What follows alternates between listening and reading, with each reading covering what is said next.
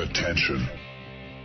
Das sind die Daily Nuggets auf Sportradio 360.de. Selten golden und ganz sicher nicht täglich, aber wir haben uns stets bemüht. Also meistens. Nun gut, zu besonderen Anlässen, wie eben heute, zum Thema Musik. Die Daily Nuggets. Jetzt. Herzlich willkommen zu Musikradio 360. Es ist mal wieder Sonntag, also Zeit für Musik auf der Plattform von Sportradio 360. Und ähm, ja, wir haben heute mal wieder einen äh, Gast hier in der Sendung. Das ist Tobi Schaper von RBB Radio Fritz und Def Forever. Hallo Tobi. Hallo, vielen Dank für die Einladung. Ja, ähm, die Einladung hast du deswegen bekommen, weil wir zufälligerweise festgestellt haben, dass die Band, um die es heute gehen soll, eine deiner absoluten Lieblingsbands ist, nämlich äh, die Berliner Truppe Jingo the Lunch. Über die reden wir gleich. Und ähm, ich erwarte jetzt eigentlich, dass die Hörer zu Hause oder ganz viele der Hörer zu Hause sagen, hä, sagt mir nichts, habe ich noch nie gehört. Und es ist ja auch immer unser Bestreben hier, mein Bestreben bei Musikradio 360, ein paar Bands zu featuren, die vielleicht nicht jeder kennt, die vielleicht zu Unrecht in äh, Vergessenheit geraten sind. Und äh, Jingo the Lunch ist zwischen uns, Tobi, mal ein Thema geworden, weil wir haben eine Sendung über Rush gemacht und da hast du gesagt, das wäre deine eine Lieblingsband und die andere Jingo the Lunch. Äh, Habe ich das, das richtig verstanden? Ja, das kann man schon so sagen. Also ich würde sagen, Jingo the Lunch ist sogar sowas wie die wichtigste Band in meinem Leben und Rush und Jingo the Lunch liegt ja eigentlich ziemlich weit auseinander, aber ja. beide haben einen sehr, sehr äh, tiefen Platz in meinem Herzen. Okay, bevor wir ähm, mehr über Jingle the Lunch reden, würde ich vorschlagen, wir hören uns mal einen Song an von Ihnen, damit die äh, Zuhörer mal eine Basis haben äh, und wissen, worum es hier ungefähr geht. Das ist äh, aus Ihrem ersten Album Perpetuum Mobile Ende der 80er erschienen. Der Song heißt 13.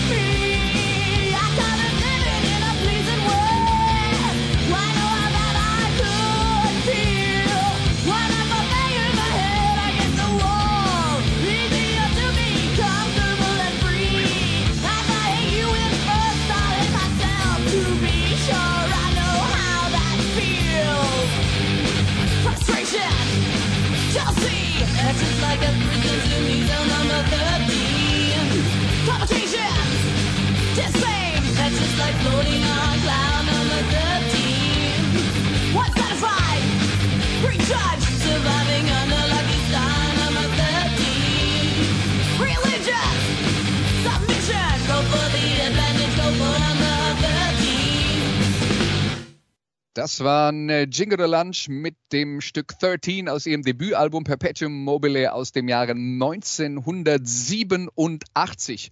Und Tobi, du hast jetzt gerade gesagt, äh, Jingle the Lunch äh, vielleicht die wichtigste Band in deiner musikalischen Entwicklung.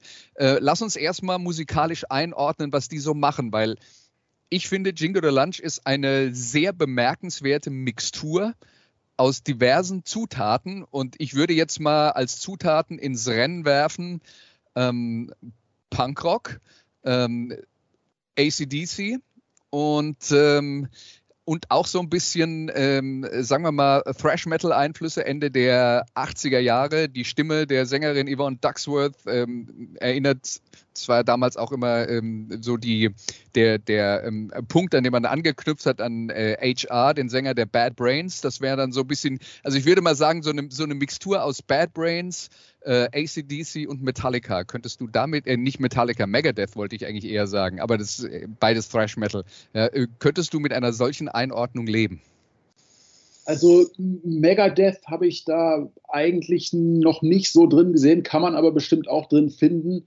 Äh, da, ich finde halt auch, es ist eine wahnsinnig interessante Mixtur, weil da so, so Sachen äh, aufeinandertreffen, die eigentlich nicht so viel miteinander zu tun hatten ganz gut deutlich wird das ja auf der zweiten ähm, EP, diese, oder auf der ersten EP, die sie nach dem ersten Album rausgebracht haben. Da haben sie ja Thin Lizzy gecovert und die Bad Brains gecovert. Und das sind wahrscheinlich die wichtigsten Eckpfeiler von Jingo the Lunch. Also ähm, bei, eben bei 13 hört man auch äh, deutlich ACDC als Einfluss. Und äh, ich fand halt bis äh, da schon diese, dieses scheuklappenlose äh, hochreizvoll. Ich hatte, als das erste Album rauskam von Jingo the Lunch, da war ich 13 und hatte bis dahin vor allem Metal gehört und habe aber so ein bisschen mich gerade für Punkrock ähm, äh, zu interessieren begonnen und fand dann irgendwie äh, Punkrock interessanter und dachte, ich müsste mich jetzt entscheiden. Und dann kam halt diese erste Jingo the Lunch Platte und dann habe ich gemerkt, aber man muss sich da gar nicht entscheiden. Äh, die, die Grenzen sind da gar nicht so streng. Es geht auch beides in einem. Und, ähm, und ich finde, die haben halt diese verschiedenen Einflüsse so äh, aufgearbeitet, dass da als Ganzes eine total schlüssige Mixtur bei rauskommt, die man so tatsächlich noch nicht gehört hat bis dahin und auch seitdem nicht wieder. Das war ja eigentlich sowas wie der ultimative Crossover. Also es gab ja diesen Begriff Crossover für die Mischung aus ähm, aus Hardcore und Metal sehr früh schon, äh, so bei Bands wie DRI oder Septic Death und sowas. Und, äh, und Jingo the Lunch haben das für mich auf die Spitze getrieben, weil sie halt dabei dann halt noch so einen klassischen Hardrock-Vibe mit dabei hatten. Mhm. Und ähm, ja, und eben dieses, diese Energie der Bad Brains und die, diese leichte Melancholie von Thin Lizzy und die, die, äh, den Groove von ACDC zum Teil und das alles mit so einer wahnsinnigen Dringlichkeit rübergebracht. Die, diese erste Platte, die haben sie auch, die haben sich 87 gegründet, äh, der Legende nach, was ich gehört habe, auf einem Slayer-Konzert haben sie sich getroffen, gesagt, wir machen eine Band in Berlin und äh, dann äh, kurze Zeit später war schon dieses Album fertig. Also die müssen eigentlich jeden Tag einen Song im, ähm, im Proberaum geschrieben haben und das Album dann innerhalb von einer Woche auch aufge, äh, aufgezeichnet haben oder aufgenommen haben. Und ich finde, das ähm, merkt man total in, dem, in diesem Album, äh, dass das so eine Momentaufnahme ist, die völlig ungezügelt einfach äh, auf Band ge, äh, gebannt ist. Und äh, da gibt es nicht so viele Platten, finde ich, äh, die das, die das wirklich so einfangen, die so eine Stimmung so einfangen, so eine Aufbruchsstimmung einfangen und so eine Dringlichkeit einfangen, dass da fünf Leute sind, die einfach total Bock haben und das äh, aus dem Bauch äh, ins, äh, wie gesagt, ins, in die Mikrofone ballern. Ja, und die haben das ja auch live un, äh, unglaublich gut rübergebracht. Also die Energie, die da versprüht wurde, die, die muss man lange suchen äh, bei, äh, bei anderen Bands. Und äh, ich habe äh, Jingle the Lunch das erste Mal gesehen, da war ich nicht wegen Ihnen beim Konzert, aber im Schwimmbad Musikclub in Heidelberg, auch schon äh, lange nicht mehr existent, als Vorgruppe der Rollins Band. Und das war tatsächlich die äh, Tour äh, zur ähm, allerersten Platte von, äh, von Jingle. Ich war sofort äh, auch Feuer und Flamme, äh, eben genau auch wegen dieser Mixtur, die so einmalig ist. Und ich würde sagen, Topi, ähm, in, in, dadurch, dass du hast das ja schon vollkommen korrekt beschrieben aus meiner Sicht, das ist eine Mixtur, die man so noch nicht gehört hat. Jingle the Lunch, eine Band, die für mich auf wirklich auch deswegen internationalem Topniveau äh, gearbeitet hat, weil die haben tatsächlich was äh, Eigenständiges produziert, wo eben nicht nur äh, ähm, äh, sagen wir mal, der Stil einer äh, großen Band kopiert wurde, sondern wo eine eigene Mixtur gefunden wurde, die man sonst so noch nicht äh, gekannt hat. Deswegen für mich, und ähm, ich glaube, du wirst mir zustimmen, die Band absolut sträflich unterbewertet. Ähm, ganz bestimmt unterbewertet, aber dafür, glaube ich, die Leute, die sie kennen, bewerten sie nach wie vor äh, extrem hoch. Also das, ähm, ja. das ist ja auch eine total zeitlose Band, die, äh, die nicht so die eigentlich nicht für eine bestimmte Epoche steht, sondern die äh, heute noch genauso gut klingt ähm, wie damals. Und äh, wahrscheinlich eben, es kennen sie nicht viele, aber ich glaube, das ist wahrscheinlich das, was man heute eine Kultband nennt. Die, die sie kennen, die lieben sie über alles. Vielleicht wie bei so einer Band wie Dead Moon vielleicht, die ja auch nicht so viele kennen, aber die dann ja. absolut fanatische Anhänger hat. Und ich kann, ich muss äh, nochmal zu deinem Live-Erlebnis sagen, ich äh, habe Jingo the Lunch das erste Mal gesehen auf der zweiten Tour zum Axe to Grind Album als Vorband der Bad Brains. Haben die bei uns in Braunschweig gespielt, im FBZ. Und das war eins meiner ersten oder mein erstes Konzert überhaupt, mein erstes Punkrock-Konzert überhaupt. 1988, da war ich 14. Ich glaube, es war 88 ja, oder Anfang 89. Und äh, da, äh, das ist ein Laden, wo 1000 Leute reinpassen. Und da wurde die äh, Kasse gestürmt, weil so viele Leute da sind. Die konnten nicht mehr die Leute aufhalten an der Kasse. Deshalb war der Laden total überfüllt und ich da mittendrin. Und äh, ich habe sowas, wie gesagt, ich war eh noch nie auf einem Konzert. Und ich dachte, krass, so sind Konzerte, das gibt's ja. Also ich war so vollkommen ähm, äh, das war natürlich ein Erlebnis, was danach nie wieder getoppt werden konnte. Weil, weil so sind Konzerte, nein, nicht immer. so, ich dachte, so sind halt Konzerte. Das ist einfach totales Chaos und totale Anarchie. Ja. Und, äh, und da, ich, ich war dann halt, die waren die Vorbild, ich war gar nicht wegen Bad Brains da, die kannte ich damals noch gar nicht, sondern ich war halt wegen Jingle the Lunch da. Und äh, bin aber dann später auch durch Jingle the Lunch zum großen Bad Brains Fan geworden. Ähm, also so zwei meiner anderen Lieblingsbands, Thin Lizzy und Bad Brains, habe ich eigentlich durch Jingle Lunch kennengelernt. Ja.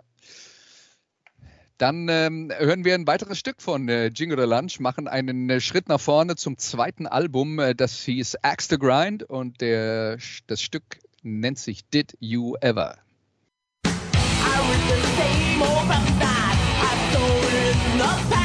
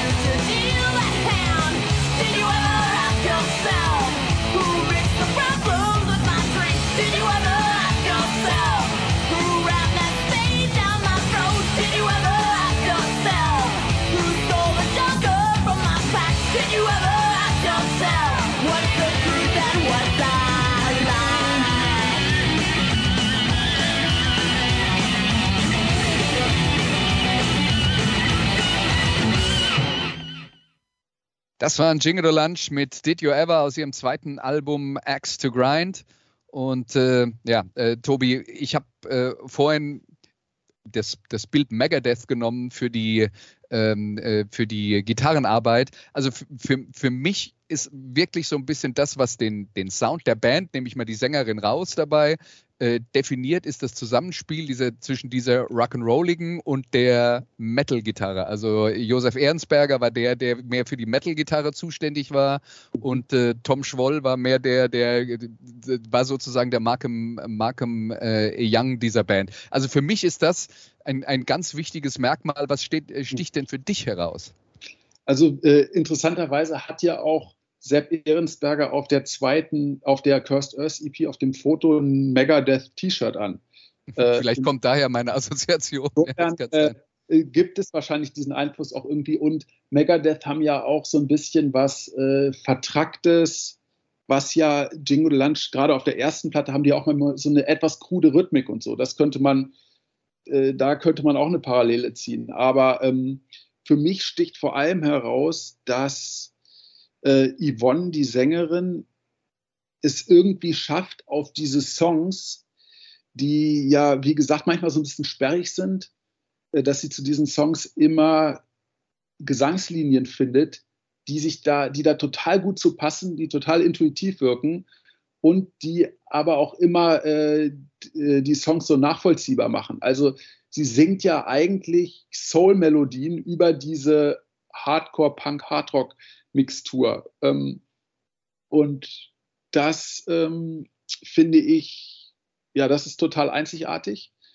Ähm, und ich finde auch, was, äh, äh, was Jingle Lunch auch ausmacht, ist tatsächlich, wie du sagst, dieses Gitarrendoppel von Sepp Ehrensberger und Tom Schwoll, die sich irgendwie so äh, äh, kongenial ergänzen, dass, äh, wie es das halt bei einigen wenigen Bands gibt, also man sagt ja immer so, KK Downing, Glenn Tipton bei Judas Priest zum Beispiel mhm. äh, oder Gary Holt und Hunoid bei Exodus oder so, ähm, so ein paar äh, große Gitarrendoppel. Und ich finde, da gehören die beiden für mich auf jeden Fall mit rein. Man kann auch Keith Richards und Ronnie Wood mal erwähnen, die auch ganz äh, wichtig. Es gibt ja etliche Beispiele dafür. Und, ähm, und ich finde auch bei Jingle Lunch ist auch wegen dieser guten Gitarristen sind die Gitarrensoli tatsächlich immer Höhepunkte in den Songs. Sonst ist ja oft so, ah, es gibt einen Song, ja, und der hat auch ein Gitarrensolo, muss ja sein. Und bei denen ist es so, das Gitarrensolo setzt meistens nochmal richtig einen drauf auf den Song, weil es halt auch so aus dem Bauch äh, heraus gespielt ist und weil es auch immer diese Dringlichkeit hat, die die ganze Band mit, mit sich bringt. Okay, dann ähm, hören wir das nächste Stück. Das ist ähm, von dir ausgesucht. Reden wir gleich darüber, was dir äh, besonders daran gefällt. Das ist äh, Peace of Mind.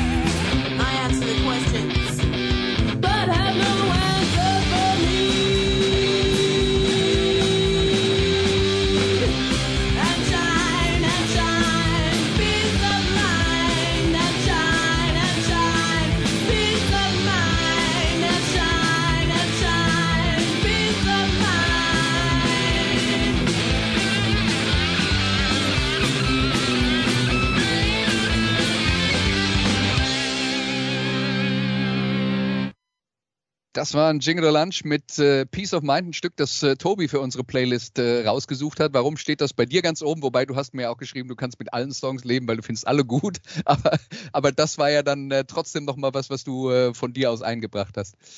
Ja, also ich finde wirklich, äh, die Qualitätsschwankungen gerade auf den ersten beiden Platten sind echt minimal. Peace of Mind finde ich ist einfach so ein, so ein schöner, kompakter Türöffner. Das ist ja eigentlich ein zweiminütiger Popsong im, äh, im Punkrock-Hardcore-Gewand. Und ähm, also vielleicht, als ich die Platte das allererste Mal gehört habe, damals mit 13 Jahren, war das der Song, der mich sofort angesprungen hat. Also vielleicht ist es so, vielleicht ist mir der deshalb als erster eingefallen. Aber mhm. ähm, wie gesagt, gut finde ich auf der ersten Platte eh jeden Song. Okay, dann sage ich jetzt mal was Ketzerisches, weil ich finde persönlich die erste Platte die schwächste. Ah ja. Des, und zwar deshalb, also in, in, der Hoffnung, dass du trotzdem noch weiter mit mir redest. und zwar deshalb, weil ich finde, dass da viele Anlagen da waren, aber der Sound sich noch nicht so rauskristallisiert hat. Und für mich war die Definition von Jingle the Lunch dann tatsächlich das zweite Album Axe to Grind. Ähm, dass äh, das für mich ein bisschen mehr von diesen Punkrock-Wurzeln weggegangen ist und äh, da, da war für mich die Mischung stimmiger und ich habe auch den Eindruck, dass sie an dem Punkt dann weitergemacht haben und sich da selbst gefunden haben. Kann man bestimmt so sehen. Ich finde halt das erste Album, ich finde die, die fünf klassischen Ding oder Lunch Alben mag ich ja alle, auch wenn ich weiß, dass die Band das nicht grundsätzlich so sieht. Die haben sich, sind ja sehr kritisch mit, ihrem, mit ihren späteren Alben. Mhm. Aber ich, für mich ist jede Platte gut, aber jede Platte dann doch ein bisschen schwächer als die davor. Und die erste ist für mich halt äh, vor allem deshalb so äh, stark, weil ich den Eindruck habe, es ist die ungefiltertste Momentaufnahme, die am meisten aus dem Bauch heraus ist, wo sich die Band noch am wenigsten Gedanken darüber gemacht hat, wie sie klingen will, sondern einfach gemacht hat. Hm. Du hast ja jetzt gerade gesagt, ähm, die Band sieht ihre späteren Alben dann auch kritisch. Du hast ja dann auch als äh, Musikjournalist, weiß nicht, vielleicht auch als Fan, ähm, äh, schon selber Kontakt mit der äh, Band gehabt und die Möglichkeit gehabt, mal über, ähm, äh, über ihre Musik zu reden. Ähm, erzähl doch mal, ähm, was da so die, die Punkte sind, wenn Sie dann Ihre späteren Alben ein bisschen kritischer sehen, die Ihnen dann nicht so gut gefallen haben. Also ich glaube, Teile der Band äh, sehen es so, dass sie sich, äh, sind dann ja auch zum Major-Label gewechselt nach mhm. Grind und dass sie sich da zu sehr auf Kompromisse ähm, eingelassen haben und, äh, und zu glatt gebügelt klingen und ihre Wurzeln so ein bisschen äh, außer, äh, aus den Augen verloren haben. Aber ähm, es gab dann ja auch immer mal Spannungen innerhalb der Band, sind ja auch alles sehr extreme Persönlichkeiten, was ja auch äh, große Bands meistens ausmacht, weil diese Spannungen führen, äh, schaffen natürlich auch eine gewisse Energie. Ja. Und natürlich klingen die Platten dann wirklich ein bisschen glatter. Man hat dann gemerkt, da sind äh, dann war auf der äh, vierten Platte noch ein extra Vocal Producer dabei und sowas. Und äh, da war dann wahrscheinlich auch ein gewisser Druck vom Label hinter uns. Und man, ähm, die, also ich kann das nachvollziehen, dass die nicht mehr diese ungefilterte Energie der äh, ersten Platten haben. Aber ich finde, tolle Songs sind auf allen Platten noch dabei. Und ja. äh, es war dann am Ende vielleicht mehr oder mehr Hardrock als Hardcore. Aber ähm, das ändert für mich nichts an der äh, Qualität der Band. Ja. Dann haben wir noch äh, ein Stück aus der Independent-Phase. Interessanterweise übrigens, wenn äh, die Hörer jetzt dann mal ein bisschen bei Jingle oder Lunch reinhören wollen, äh, bei Spotify gibt es tatsächlich die äh, Platten, die dann später bei Major Labels erschienen sind, nicht mehr. Äh, da gibt es nur eine Zusammenstellung, nennt sich die Independent Years. Ähm, das ist ein guter Startpunkt auf jeden Fall. Ähm, aber es ist längst nicht alles, was man, äh, was man entdecken kann bei Jingle Lunch. Und wir hören jetzt ähm, aus dem zweiten Album noch das Stück Different World.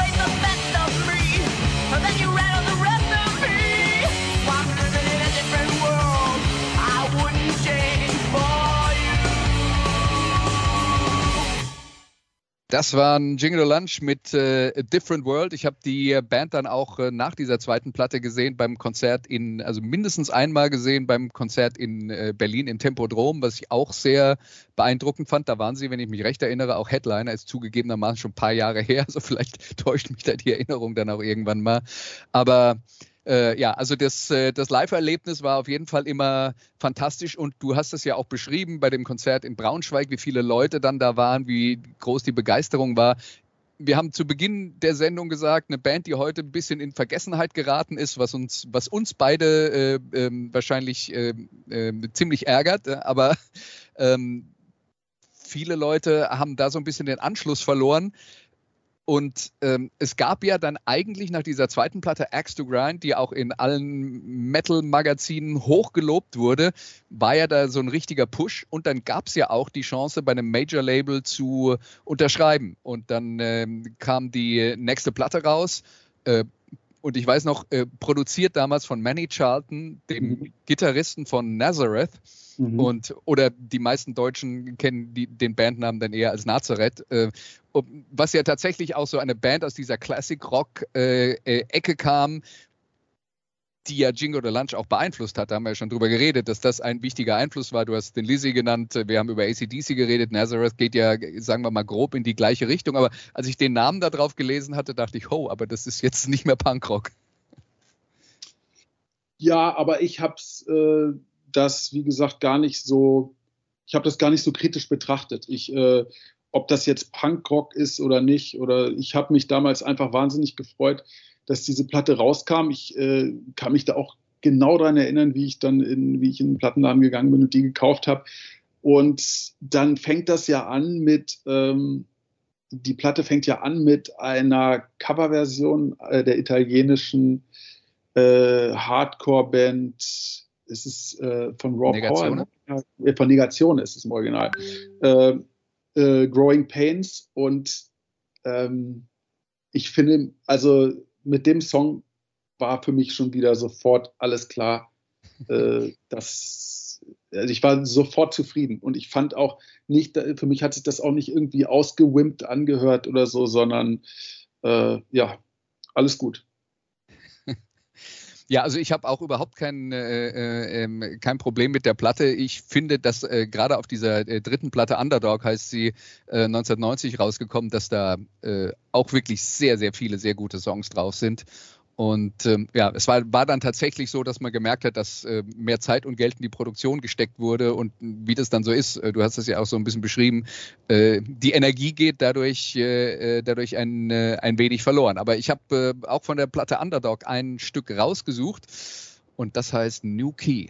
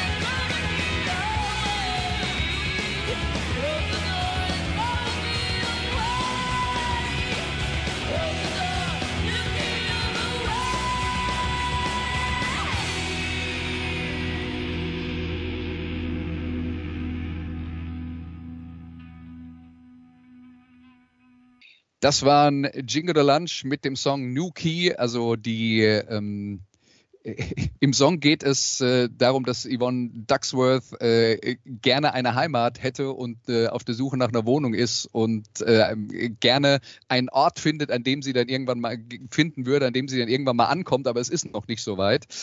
Und äh, ja, das äh, Wohnungssuche in Berlin wahrscheinlich Anfang der 90er Jahre schon kein Spaß, aber inzwischen noch mal was ganz anderes. Aber nun gut, ähm, das also die Platte Underdog. Und ähm, dann müssen wir natürlich jetzt mal, äh, Tobi, darüber reden, warum mit dieser Unterstützung des Major-Labels, da gab es ja dann Leute, die ähm, die Band offensichtlich gut fanden. Es gab äh, jede Menge Kritiker, die die Band gefeatured haben, äh, Magazine, die versucht haben, diese Band nach vorne zu bringen. Warum hat es aus deiner Sicht nicht gereicht zum Durchbruch? Ach, vielleicht ist es dann am Ende doch zu speziell gewesen. Also ähm, es gibt ja so ein paar Beispiele von Bands, die, äh, wo man die total viel Potenzial haben, die dann so einen großen Schritt gemacht haben, aber bei denen es dann äh, trotzdem nie in den Mainstream gereicht hat. Das ist, ich finde, Trouble ist, die amerikanische Band Trouble ist ja auch so ein mhm. Beispiel, die ja äh, vom Doom Metal kam und dann so äh, in den 90ern von Rick Rubin äh, gesigned wurden für sein ja sehr aufstrebendes Label und auch von Rick Rubin produziert wurden, ja der erfolgreichste Produzent der Welt. Und da dachte man, oh, jetzt werden die richtig fett, aber es ist trotzdem immer äh, eine Liebhaberband geblieben. Und, und äh, vielleicht ist es bei Jingo the Lunch so ähnlich, dass die äh, das vielleicht, damit etwas richtig funktioniert, muss es klar äh, definiert sein und für Menschen klar nachvollziehbar sein, was ist das jetzt für Musik? Und mhm. das war halt bei Jingo the Lunch nie möglich. Und äh, vielleicht war das der Grund, weshalb der ganz große Erfolg dann nicht kam. Und ähm, vielleicht wollten sie den aber auch gar nicht so sehr. Vielleicht wollten sie sich auch nicht noch weiter verbiegen, um das möglich zu machen. Und, ja. ähm, und waren dann auch ein bisschen zu starrsinnig, was ich ja auch total gut finde. Und dann kam, glaube ich, auch noch Spannung innerhalb der Band äh, äh, dazu und alles nicht so einfach. Also ähm, ja, ich glaube, das ist so ein, äh, sind so Faktoren, die da so zusammengekommen sind. Ich glaube auch immer dieses stilistisch zwischen den Stühlen sitzen, mhm. macht es vielen Leuten schwer, die dann halt sagen, ich finde jetzt Metal gut oder ich finde Classic Rock gut oder ähm, ich mag Soul-Melodien und wenn man drei Sachen in, äh, in, in, einen Topf wirft, dann ähm, ja, ist es vielleicht nicht das, was die Leute hören wollen. Ähm, mir fällt jetzt dabei King's X auch noch ein, das ist auch so eine äh, typische Band, die äh, so ein paar Sachen äh, durcheinander wird und Trouble natürlich auch großartig, aber die Mixtur aus äh, Beatles und Doom war dann vielleicht auch nicht so für, für jeden ja, das Richtige. Aber eben King's X ist ja auch, auch beim Major-Label gewesen und äh, auch super kreative Band, äh, ja. auch mit einer fanatischen Anhängerschaft, aber ähm, 24-7 Spice vielleicht auch ein bisschen sowas. Ja. Ähm, auch nie so richtig groß geworden, obwohl sie dann auch einen Major-Deal hatten. Ja, aber, so Bands, ja, aber der, ich glaube, man muss sich entscheiden, ob man Metal oder Hip-Hop sein will. Dann, Weiß ich nicht. Man muss gar nicht. Also man muss, man muss natürlich nicht, aber um den großen Erfolg zu finden, weil für viele Fans ist es, glaube ich, eine äh, philosophische äh, Entscheidung, will ich das eine oder das andere und da gibt es irgendwie nichts dazwischen. Möglicherweise oder eben, vielleicht ist es äh, eben für, muss es für äh, Mainstream-Hörer deutlich sein, was ist das? Ja, ja. Ähm, ich, ich, äh, wollte mich übrigens nochmal bei dir bedanken dafür, dass du den Begriff Kult hier in diesem Zusammenhang korrekt, äh, korrekt verwendet hast, in dem Sinne, wie er nämlich ursprünglich mal gedacht war, nämlich äh, eine, äh, eine quasi religiöse Verehrung durch eine relativ kleine Gruppe von Menschen für etwas. Das ist ein Kult. Ja. Und äh, heutzutage, wenn ich dann irgendwie ähm, äh, Zeitschriftenartikel lese, wo ich dann äh, von der Kultband Metallica oder von der Kultband Queen lese, dann denke ich immer, ich bin im falschen Film. Ja, Kult, ich mag, ich mag nichts zu tun. Begriff eigentlich nicht so Kult. Deshalb habe ich ja. den eben auch so ein bisschen zögerlich verwendet. Ja. Aber, aber in diesem Fall trifft es das ja ganz gut. Genau, der, der, ist, der, der ist halt inflationär äh, verwendet worden. Irgendwann mal so vor zehn Jahren hat das eingesetzt, da war auf einmal alles Kult, selbst wenn es äh, die Nummer eins in den Charts war. Ja. Ähm, jetzt haben wir noch ein Stück, äh, das wir uns zusammen anhören, nämlich äh, Chew and Spit. Hier sind äh, Jingle the Lunch.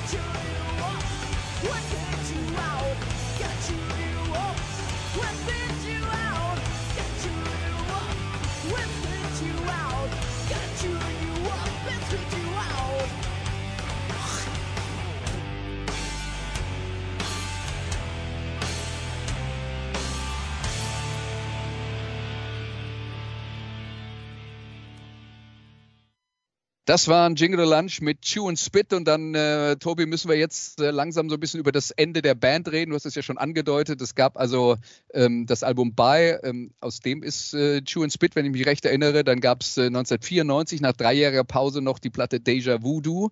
Ähm, die aus meiner Sicht auch viele gute Songs äh, äh, äh enthält. Und dann gab es eine Pause bis 2007. Dann kam diese äh, Kompilation raus, äh, The Independent Years. 2010 äh, hat sich die Band dann zusammengetan, neues Album veröffentlicht namens Land of the Freaks, waren dann vorher auch äh, auf Tour ähm, und äh, haben dann 2011 noch eine Platte veröffentlicht namens Live in Kreuzberg. Wie ordnest du denn diese zweite Inkarnation von Jingle Lunch ein? Ist das für dich ein fließender Übergang? Gehört das voll dazu oder ist es dann für dich schon nicht mehr dasselbe? Ähm, ich würde gerne ganz kurz nochmal eben auf den Song, den wir gerade gehört haben, zurückkommen, True and Spit. Natürlich. Den ja ins, äh, ins Rennen gebracht, äh, weil ich äh, das an dem Song mag. Also die Texte bei Jingle the Lunch waren ja oft ein bisschen kryptisch und äh, haben für mich aber trotzdem immer ein Lebensgefühl transportiert, was, womit ich mich total identifizieren konnte, obwohl ich oft nicht ganz verstanden habe, worum geht es jetzt genau. Aber ich, aber diese subtile Message ist bei mir immer angekommen. Das ist ja ein Song hingegen Tune Spit, der sehr explizit politisch ist, mhm. der eins zu eins quasi die äh, rassistischen Morde in, äh, im wiedervereinigten Deutschland Anfang der 90er aufgreift und anprangert und das mit einiger Vehemenz. Äh, das gefiel mir damals schon sehr gut und finde ich heute auch immer noch äh, deshalb ein herausragender Song. und dann zu dieser Reunion im Jahr 2006. Das war für mich ähm, einer der größten Momente meines Lebens quasi, weil ich nicht damit gerechnet habe, dass das nochmal passieren würde, dass meine, wie gesagt, absolute Lieblingsband nochmal zusammenfinden würde. Und dann haben die, äh, Yvonne war ja dann zwischendurch in Amerika lange und hat da äh, eine Ausbildung zur Fernmeldetechnikerin gemacht und die Band war so ein bisschen zerstreut in alle Winde und dann war auf einmal so das Gerücht, ah, Yvonne ist wieder in Deutschland und die Band probt irgendwie und dann wurden halt relativ kurzfristig zwei Termine im White Trash, im damaligen White Trash äh, in Berlin angesetzt, zwei Abende und ähm, und dann hat das tatsächlich stattgefunden. Ich war beide Abende da und äh, konnte beide Abende mein Glück nicht fassen. Ich weiß noch, wie ich da mit dem Fahrrad danach zurückgefahren bin nach dem ersten Konzert und äh, völlig euphorisiert war und mich dann auch noch gefreut habe, ah, am nächsten Tag ist das, äh, findet das gleiche ganz gleich nochmal statt. Also das war natürlich sensationell und äh, ich finde, und die Band hatte dann halt auch gleich wieder auf dieser winzigen Bühne in diesem kleinen Keller die, äh, diese Energie transportiert von damals. Und dann äh, sind sie ja noch auf Tournee gegangen, ähm, äh, waren dann ja auch in Italien, wo die Band ja seit jeher sehr äh, groß und angesehen war und sowas. Und ich glaube, nach der Tournee kamen aber auch wieder so die alten Spannungen auf, mhm. ähm, die es schon früher gab, eben so ein bisschen Persönlichkeitsclashes, die da so stattgefunden haben. Und dann ähm, äh, sind dann ja die beiden Gitarristen einer nach dem anderen ausgestiegen. Dann äh, wurde Gary Schmalzel als äh, Ersatz für beide Gitarristen äh, da eingesetzt, der das erstaunlich gut hingekriegt hat, diese Sachen äh, zu spielen. Also dass einer diese da zwei Gitarristen ersetzen konnte. Ähm, aber es war halt nicht mehr das Gleiche, muss man einfach ja. ganz klar so sagen. Und äh, dann kam ja noch diese eine Platte, dann auch mit Gary Schmalzel am, äh, an der Gitarre aufgenommen, Land of the Freaks, die für sich eigentlich auch kein, nicht schlecht ist, aber ich glaube, ich würde sie besser finden, wenn sie unter einem anderen Namen erschienen wäre, weil für mich einfach Tom Schwoll und Sepp Ehrensberger essentiell sind für die Band. Ja. Und ähm, man hat gemerkt, dass die fehlen und es ist deshalb nicht Jingo de Lunch, wirklich. Also nicht so in Reinform. Es, äh, ich finde, es ist eine äh, total gute Platte, ähm, aber wie gesagt, sie müsste, sie hätte unter einem anderen Namen erscheinen müssen. Ich habe das genauso wahrgenommen wie du, dass der äh, Gary, ich habe die Band damals in Frankfurt gesehen, ähm, äh, der hat einen bewundernswerten Job gemacht, aber einer alleine kann nicht zwei ersetzen. Und gerade deswegen habe ich am Anfang auch betont, wie sehr wichtig für mich war dieses Zusammenspiel dieser zwei unterschiedlichen Gitarren, äh, was man mit einer natürlich nicht, äh, nicht wirklich äh, nachstellen kann. Und das war für mich auch so der Punkt, wo ich dann dachte, da fehlt jetzt ein ganz, ganz wichtiger Baustein von dem, was die Band für mich ausgemacht hat.